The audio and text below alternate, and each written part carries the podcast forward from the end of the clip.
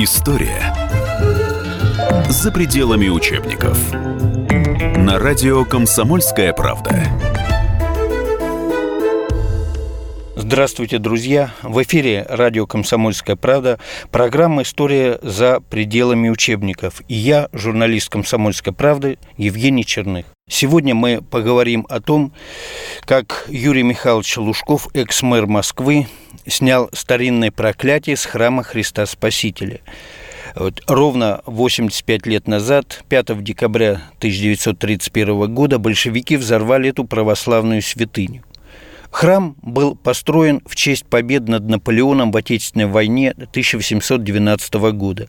Ну а в декабре 1931 года его взорвали по указанию Сталина. Коммунисты не просто убирали главный символ опиума для народа в СССР, они расчищали место для гигантского дворца Советов. Идею предложил Киров. Дворец должен был стать самой большой сталинской высоткой в Москве, заодно самым высоким зданием в мире, олицетворением торжества социализма. Это сейчас на планете есть небоскребы, там даже за 800 метров. А тогда 415-метровое здание стало бы мировым мировым рекордом. Его венчала бы 80-метровая статуя Ленина. По другим проектам аж 100-метровый вождь взирал бы на столицу с небес. Дворец планировали построить к 1942 году, но помешала война. Окончательная идея дворца умерла в 1956 году, уже после кончины Сталина. Рядом просто возвели более скромный Кремлевский дворец съездов, а на месте взорванного храма соорудили огромный бассейн Москва под открытым небом. Зимой там воду подогревали. О восстановлении храма в Москве заговорили в перестройку. Я был на том собрании патриотической общественности в московском ДК «Сетунь» в 1988 году. Выступали Василий Белов, Валентин Распутин, Владимир Солоухин, другие известные писатели, публицисты, ученые, артисты. Там-то и была пущена шапка по кругу на храм. Я тоже бросил денежку, хотя и не верил в эту фантастическую идею. Такого ведь не может быть. Но в 90-е в Москве объявился новый городоначальник Юрий Лужков и за несколько лет восстановил взорванный храм Христа Спасителя. Валентин Распутин, кстати, был членом наблюдательного совета стройки, а покойного Солоухина первым здесь и отпевали. И мой вопрос Юрию Михайловичу, гостю редакции. Как вам эта идея пришла? Как вы взялись за это? Ведь никто же не верил, что храм можно восстановить. Если говорить э, о том времени, то оно было очень сложным. И эта сложность объяснялась ломкой того уклада, к которому уже и народ привык, и несколько э, поколений воспитывалось в уже этой коммунистической идеологии, в коммунистической системе. Э, и когда мы говорим о том времени, то этот разговор обычно э, имеет критический аспект.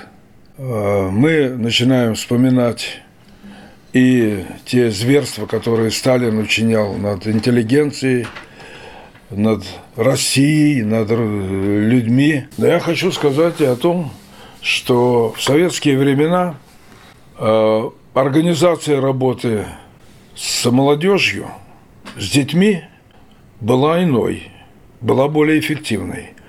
Пусть там э, коммунистическая идеология, пусть там пионерские, комсомольские организации брали э, ответственность и в общем-то, решали свои вопросы по и идеологическому, и не только идеологическому, а человеческому воспитанию, воспитанию граждан. И эта работа была поставлена масштабно. Я, как, например, директор э, крупной э, фирмы московской, я обязан был э, формировать, построить развивать, расширять, содержать большой пионерский лагерь, который вбирал в себя всех детей, и там проходила и работа по культурному воспитанию, спортивному воспитанию. Дети все были э, в летний период пристроены и э, имели возможность и отдыха, и развития своего здоровья, своих талантов, организации, коллективных каких-то направлений э, в этих пионерских лагерях. А в школах в период учебного года с детьми тоже э, шла работа. Я ребенок э, из трущоб, из бараков. Так вот, наша учительница водила нас, это Павелецкий вокзал, пешком ходили, в Третьяковку, водила нас филиал Малого театра на Ордынке. И это было не раз. И самые разнообразные. Мы в телогрейках, э, особенно когда военный период у нас в школе было, э, не было тепла. Мы в телогрейках э, старались, старались согреть эти чернильницы не проливайте. Да, да, да, были такие. Вот. Но все остальное, все остальное была забота, была организация, была ответственность старших за то, чтобы воспитание детей, воспитание в нас э, э, и человеческих качеств, и э, коллективных моментов, и порядочности, все это было задачей взрослых. Так вот, когда возникло это ужасное новое время, в первую очередь дети были брошены на произвол судьбы. Там и взрослым тоже досталось, как говорится, очень и очень э, сложное время для того, чтобы э, просто прокормить э, семью, обеспечить ее минимальными какими-то ресурсами. А дети были брошены. Так же, как и после революции появились тысячи тысяч бездомных, так и в наши новые времена, перестроечные времена, этой шоковой терапии, этой обвальной приватизации, этого тихого ужаса, который учинили нам Гайдара, Чубайсы при благословлении со стороны Ельцина, все это было реальностью. Мой вопрос о том, кто может взять на свои плечи воспитание морали, порядочности подрастающего поколения, этот вопрос имел однозначное звучание – религия. И мы тогда Э, очень большие надежды возлагали на конфессии. Это не только православие. Это и ислам, это и иудаизм, э, это и те конфессии, которые э, приняты и государством, оценены как государство, будем так говорить, образующие или допустимые в нашем в нашей Российской Федерации допустимые конфессии. Итак, наши надежды на православие были связаны, по крайней мере, в моем восприятии, с тем, что брошенное молодое поколение будет окормляться церковью. И воспитание, церковное воспитание, э, приход в храм – и по существу впитывание в себя всех тех заповедей, которые э, церковь или религия несла нам, они э, у нас, э, у христиан, заповеди христианские, но я не вижу большой разницы между теми базисными заповедями, которые существуют в других конфессиях. Ислам – это тоже, ислам переводится Э, словом «мир». И ислам тоже воспитывает своих э, чад в духе тех э, важных для человечества добрых э, принципов добра, мира, трудолюбия, э, порядочности и так далее. А сейчас небольшой перерыв. Оставайтесь с нами, друзья. История за пределами учебников.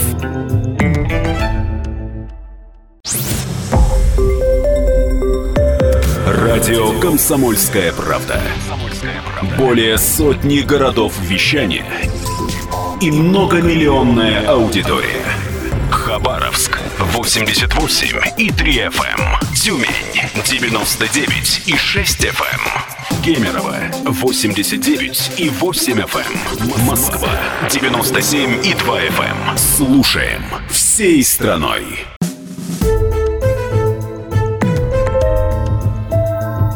История за пределами учебников. На радио «Комсомольская правда». И снова здравствуйте. В эфире радио «Комсомольская правда». Программа «История за пределами учебников». Юрий Михайлович Лужков, экс-мэр Москвы, рассказывает, как он восстанавливал храм Христа Спасителя и снял с него страшное проклятие. Для меня в то время естественным образом выкристаллизовалась задача э, развития поддержки э, церкви. Я хозяйственник. И в первую очередь это воссоздание, строительство, приведение в порядок э, храмов в Москве. Мы начали с небольшого, с ремонтов тех храмов, которые еще действовали. Их было в Москве на период начала 90-х годов очень мало, очень мало, недостаточно.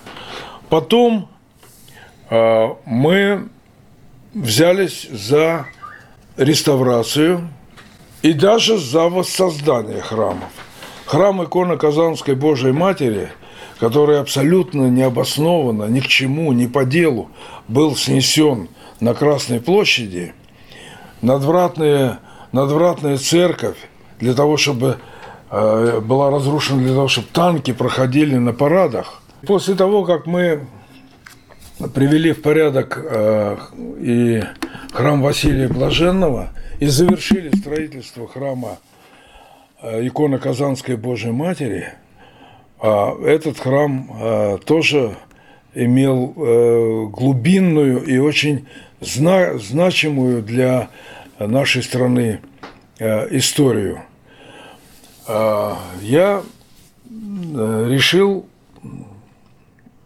познакомиться со всей этой историей, связанной с храмом Христа Спасителя. В нашей стране православию э, нужно было то, что является материальным символом православия. Э, патриаршей, патриаршее богослужение э, проходило в Елоховской церкви. Хорошее и достаточно удобное для не только богослужения, э, литургий, но и для каких-то э, собраний, которые абсолютно были необходимы для священнослужителей, тем не менее не было э, тем э, символом, который необходим нашей стране э, во имя возрождения э, православия. И мое изучение всего того, что э, связано с историей, и в меньшей степени, может быть, история строительства э, храма. Хотя впоследствии те документы, которые э, мне удалось изучить, показали на э, такую полноту, которая меня удивила. Не только полнота архитектурных решений, но и даже те ценники, которые определяли, сколько нужно заплатить человеку, который на высоту подкупольного пространства должен нести кирпичи, сколько копеек нужно заплатить ему за одну ходку, сколько, Даже это было. сколько копеек нужно заплатить промышленникам за кровельный лист металла для того, чтобы использовать его на, на купола и так далее. Все это было учтено, не только архитектурные решения. Когда взорвали храм, на его месте решили построить дворец Советов. Это было могучее, соответствующее, может быть, социализму почти в полном объеме. Грандиозное, громадное, но уродливое строение с фигурой Ленина на вершине этого небоскреба монстра. или почти монстра, да. Ленин должен быть воздвигнут на небывалую в те времена высоту. Но никто даже не подумал, что облачность, которая, которая характерна для Москвы в течение многих столетий, должна верхнюю часть фигуры Ленина была закрыть, а в Москве облака, простите, совсем не редкость, и только одно место, начиная с низа живота, наши э, соплеменники, сограждане могли бы видеть из этой самой фигуры Владимира Ильича. Дальше архитекторы решили э, воспроизвести то обычное, что мы видим в мелких, более мелкого масштаба скульптурах Владимира Ильича, у него он с протянутой рукой. Так вот, когда речь идет о этих пропорциях, то протянутая рука – это очень сложная конструкция, которая требовала могучего усиления, иначе под ветровой, ветровой нагрузкой, может быть, в последующем коррозии и так далее, она могла рухнуть.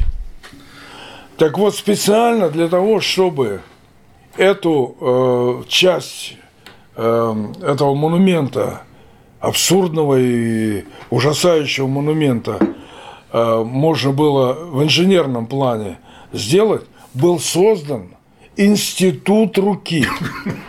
Когда я изучал эту документацию, то я увидел, что Иосиф Виссарионович сделал большую подготовительную работу. Недостроенный этот самый дворец Советов имел большой, мощный фундамент.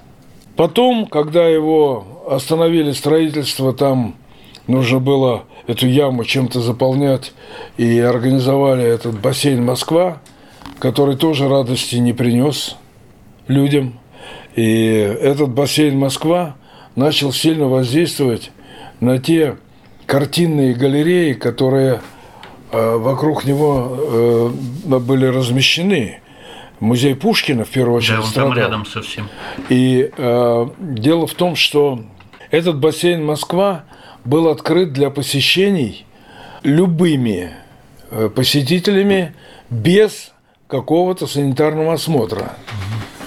А для того, чтобы э, не заразить, так сказать, остальных людей, так, этот бассейн хлорировался с стопроцентным, там, со стократным избытком хлорирования. И когда в этот бассейн человек входил, то он дышал этой самой хлоркой. Дышал это, это ужасно. Я, кстати говоря, там несколько раз пытался там искупаться, да, вот. Потом я перестал ходить. Грибок, хлорка, и э, особенно в зимний период ничего не видно, потому что над ним, над бассейном простирался такой слой этого пара, потому что это низина. Бассейн Москва тоже долго не прожил и был ненавистен э, со стороны вот тех, кто должен был сохранять э, наше культурное наследие, в первую очередь картины. Картины от хлорки, они получали, хлорка – это восстановитель мощнейший, они получали э, серьезное воздействие на краски. Серьезно? Да. Картины портились. И изучая эту э, ситуацию, я увидел, что э, был сделан был сделан грандиозный фундамент. Они успели это сделать, ну, с дырками в виде бассейна и так далее. Но фундамент был хорош. Фундамент был хорош. Он должен был нести дворец Советов гораздо более тяжелый, чем храм Христа Спасителя. Потом я с помощью наших архитекторов, в первую очередь это Александр Васильевич э, Кузьмин, посмотрел на документацию, которую оставил после себя архитектор Тон, Константин Тон. Она, он немец сам, она была по-немецки достоверной, достаточной, дотошной, точной и объемной, полнообъемной. Это по храму Христа Спасителя. По храму Христа для Спасителя. слушателей как, как таковому, да. А сейчас небольшой перерыв. Оставайтесь с нами, друзья.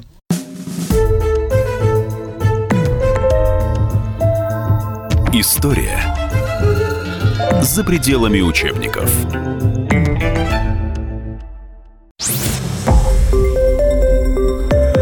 Радио «Комсомольская правда».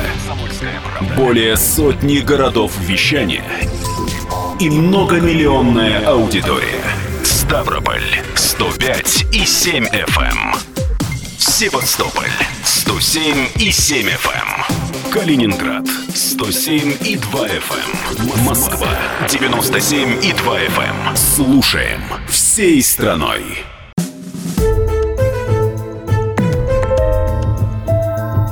История за пределами учебников. На радио «Комсомольская правда». И снова здравствуйте. В эфире радио «Комсомольская правда». Программа «История за пределами учебников». Юрий Михайлович Лужков, экс-мэр Москвы, рассказывает, как он восстанавливал храм Христа Спасителя и снял с него страшное проклятие. Потом мы с этими всеми материалами пришли к Святейшему. Алексей II выслушал нас, и его отношение было, восприятие его было, конечно, положительное. Он понимал лучше нас, что бы означал воссозданный храм Христа Спасителя – для всего православия. Да, не только для Москвы, где вы были, для всего а для всей страны и для всего православия. Для всего православия. С одной стороны, это э, было искреннее и жгучее желание, чтобы это э, было сделано. С другой стороны, было большое сомнение с его стороны, что если э, мы начнем эту работу, и она затянется – если мы начнем эту работу, и она не будет выполнена, то это будет не поддержка православия. Это будет большой удар, серьезный удар, э, неудача. В данном случае это не просто хозяйственная неудача, а это моральная, а это серьезный моральный удар по православию, по религии вообще в целом которая только начинала возрождаться. Ну, она, да, да, она начинала возрождаться благодаря его усилиям, его подвижничеству. И в конечном счете, после моих оценок, как это можно было бы выполнить уже чисто в хозяйственном плане, мы убедили Святейшего в том, что это реальная вещь. Это, Тяжкий груз вы на себя взвалили тогда. Это реальная вещь. И Святейший благословил. Мы включили пять объектов к 850-летию Москвы. На первом месте был храм Христа Спасителя. И думали, что государство, Ельцин поддержит это строительство.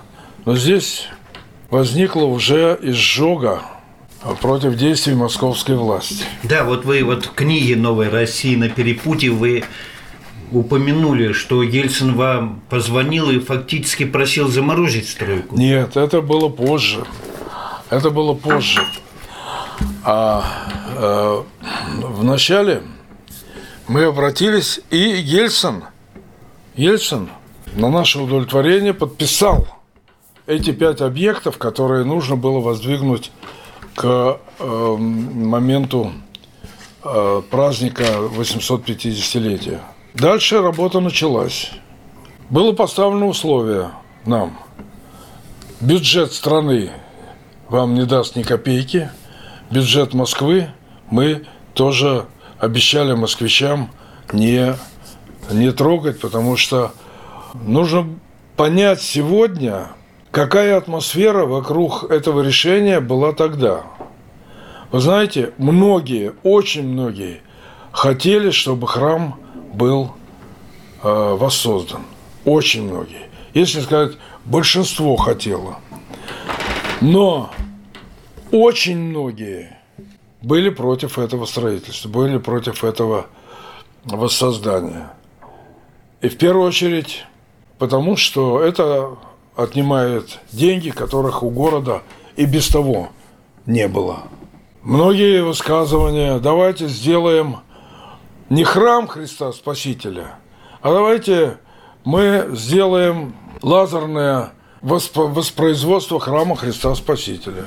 Многие высказывались, что это все э, делается для того, чтобы Лужков как бы свою гордыню э, оставил в истории, так?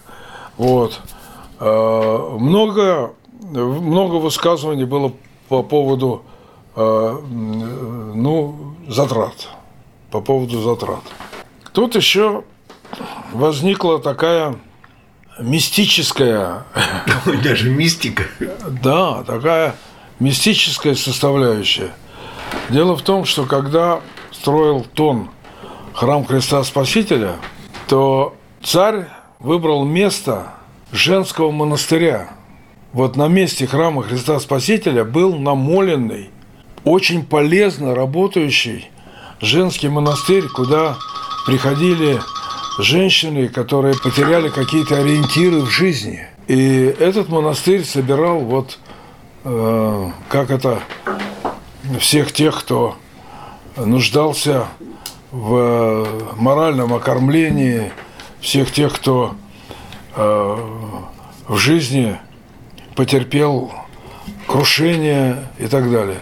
Так вот, когда игуменья узнала о том, что ее монастырь снесут, и там он был многовековой, там был главный храм Преображения Господня, намоленный храм. Она вывела людей на площадь и сказала, что я проклинаю это место, и на этом месте все, что вы построите, будет так же снесено, как то, что вы делаете с моим храмом. Ее пророчество оказалось абсолютным. Снесли ее монастырь с храмом Преображения Господня, снесли храм Христа Спасителя, не достроили и снесли фермы и так, конструкции Дворца Дворца. Советов, какое-то наваждение. Закрыли бассейн Москва. Закрыли бассейн Москва. Э, но вы знаете что? Э, закрыв бассейн Москва э, принадлежал не правительству Москвы, когда мы э, начали там выяснять, э, что к чему, и бассейн Москва уже был закрыт, мы там нашли 19 баллонов с жидким хлором, брошенные в каком-то сарае, который не... Э, не охранялся, да? Не охранялся. Любой пацан – мог этот баллон открыть. И трагедия и катастрофа, э, трагедия всего города. Я, я был, нужно сказать так, просто в ужасе от того, что могло бы произойти. Мы немедленно все это, конечно, там э, заблокировали и так далее. Решение было гораздо более сложное, чем просто воссоздать храм Христа Спасителя. Во-первых, сам фундамент Дворца Советов, на который мы должны были опереть в основном э, храм Христа Спасителя, был на много метров ниже, чем предыдущий фундамент храма. Если бы мы построили на этом фундаменте сам храм, то он не был бы уравновешен, не был бы тем равновесием, э, объектом, который уравновешивает светскую власть с духовной властью. Это все было сделано а, и царем, и Константином Тоном все было сделано очень разумно.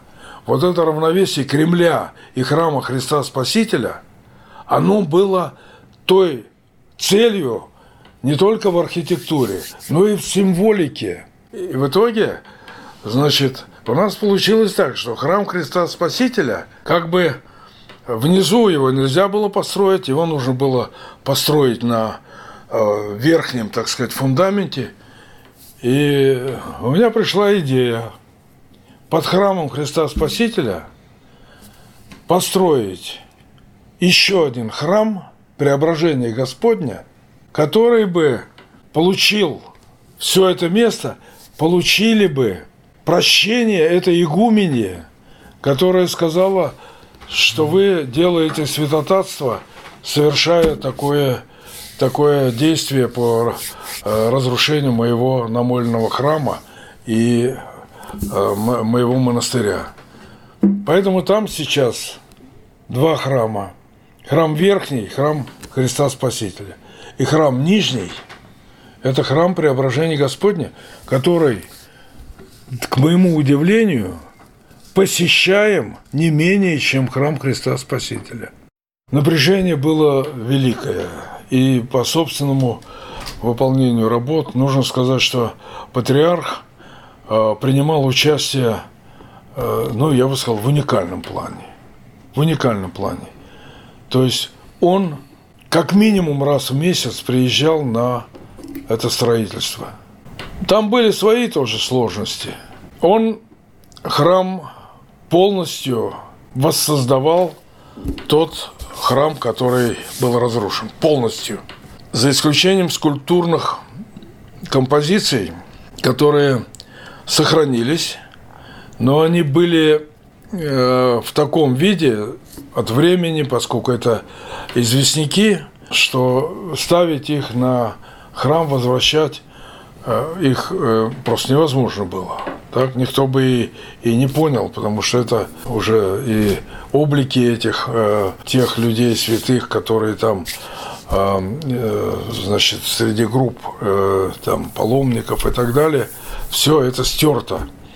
И мы решили сделать из металла. Некоторые церковники сильно возражали против этого. Патриарх рассмотрел этот вопрос и сказал, я беру на себя ответственность за это изменение. Что касается государственной власти, ревность.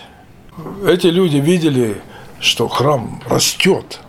Мы собирали деньги, пожертвования. Он строился на пожертвования. Было такое распоряжение, что деньги, которые жертвуются, нужно отчислять большие проценты в государственную казну. Я обратился с письмом к Ельцину с просьбой, если государство не помогает, то уж это-то вы можете принять решение на уровне там, э, правительства или там, Государственной Думы, чтобы не облагался налогом тот потенциал денег, которые собирают население, и фирмы какие-то нам там давали деньги, так, мне было отказано. И мы финансируя храм Христа Спасителя, финансировали еще бюджет, бюджет страны. А сейчас небольшой перерыв. Оставайтесь с нами, друзья.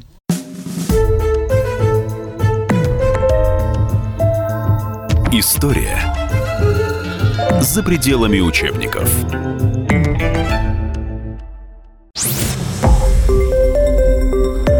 Радио «Комсомольская правда».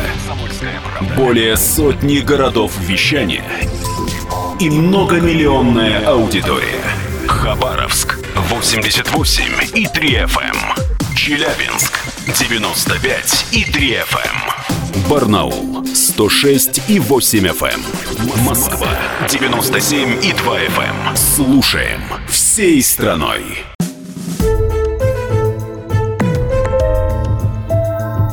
История за пределами учебников. На радио «Комсомольская правда».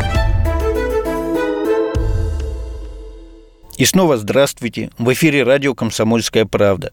Программа «История за пределами учебников». Юрий Михайлович Лужков, экс-мэр Москвы, рассказывает, как он восстанавливал храм Христа Спасителя и снял с него страшное проклятие.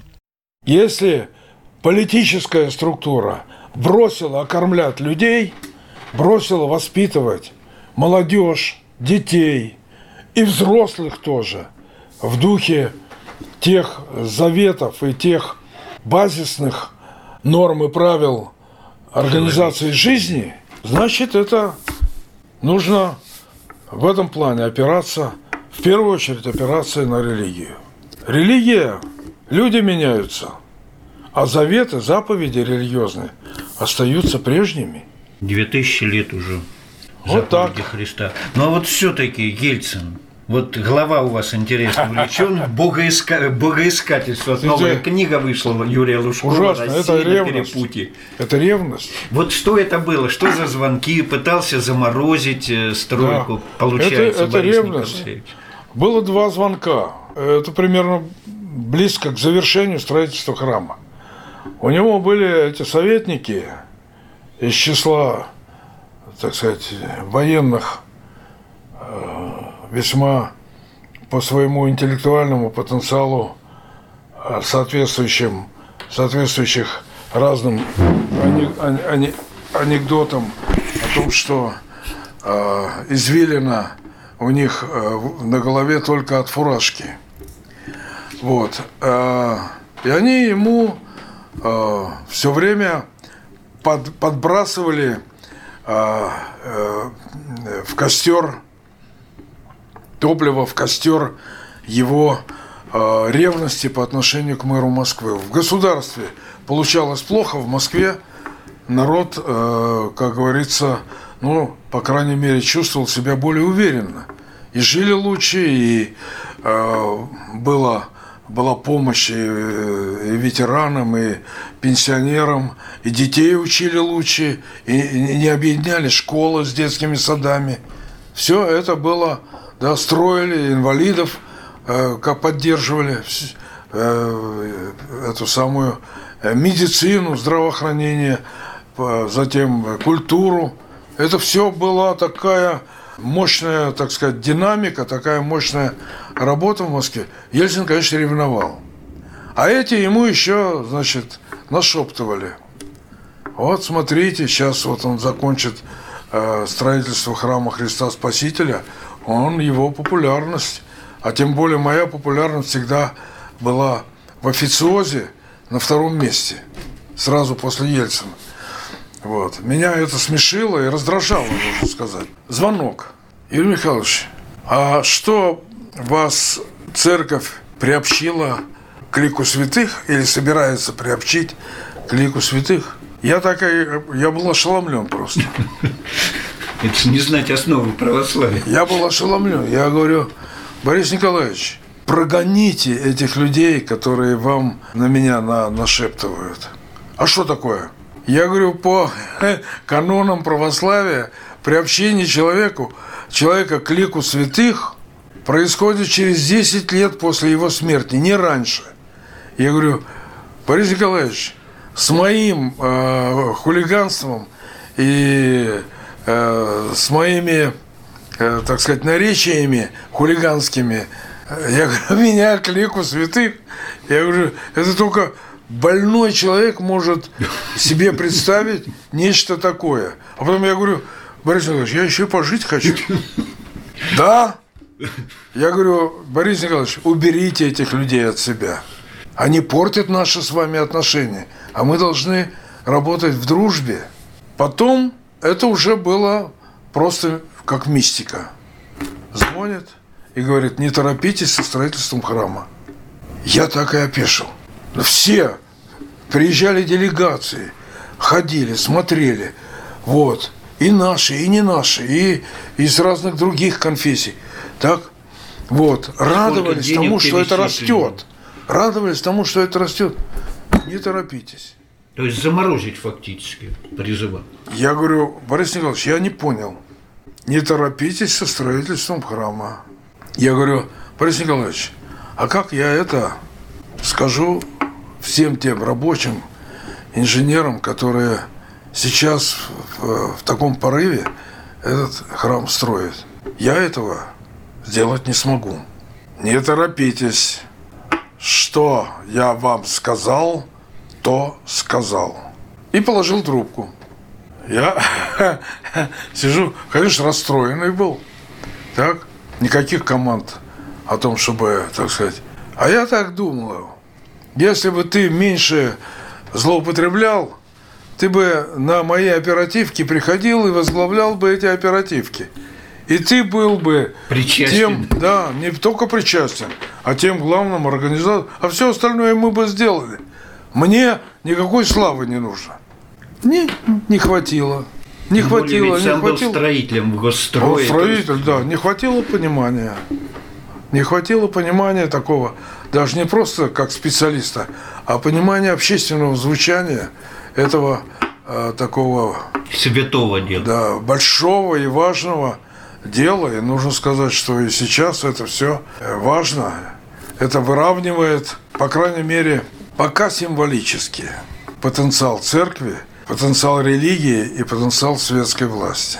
Потом уже пошли, пошло развитие, большое развитие и храмостроительства, патриархия. Собственно, э, благодаря усилиям Алексия, вот этот разворот, мощный разворот в возвращение не только православия, а возвращение религии в души людей состоялся. Сейчас это все развивается, это все не останавливается. Важно, чтобы это развивалось в добром направлении. Нам не нужно религиозного фанатизма. Нам не нужно вот этого абсурда, который с боевиками э, они связывают это с желанием, э, чтобы их религия была э, главной. Так? Этого не нужно. Остальное это необходимо. Сегодня ни одна партия не занимается воспитанием молодежи. Причем воспитанием не политическим, так, а воспитанием человеческим. Это разные вещи. Воспитание принципов человеческих, христианских для нас у э, детей должно быть. Школа этим сейчас не занимается. Школа сегодня очень и очень в этом плане схоластична. Она определяет, ребенок знает предмет, может экзамен по ЭГЭ сдать или нет. Больше школу ничего не интересует. И в школах все, что мы видим, очень сильно, очень сильно э, волнует и возмущает нас. Когда там 13-летние девочки неожиданно для взрослых становятся беременными. Курение и так далее. До свидания, друзья. В эфире была программа «История за пределами учебников». Э, В гостях у радио «Комсомольская правда» был Юрий Михайлович Лужков, экс-мэр Москвы. Он рассказывал, как восстанавливал храм Христа Спасителя, взорванный ровно 85 лет назад, и как заодно снял старинное проклятие игуменьи, и храм теперь стоит.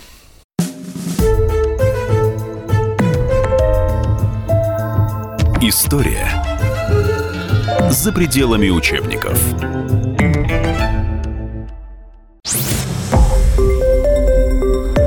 Радио «Комсомольская правда». Более сотни городов вещания и многомиллионная аудитория. Таганрог 104 и 4 FM. Ставрополь 105 и 7 FM. Тюмень 99 и 6 FM. Москва 97 и 2 FM. Слушаем всей страной.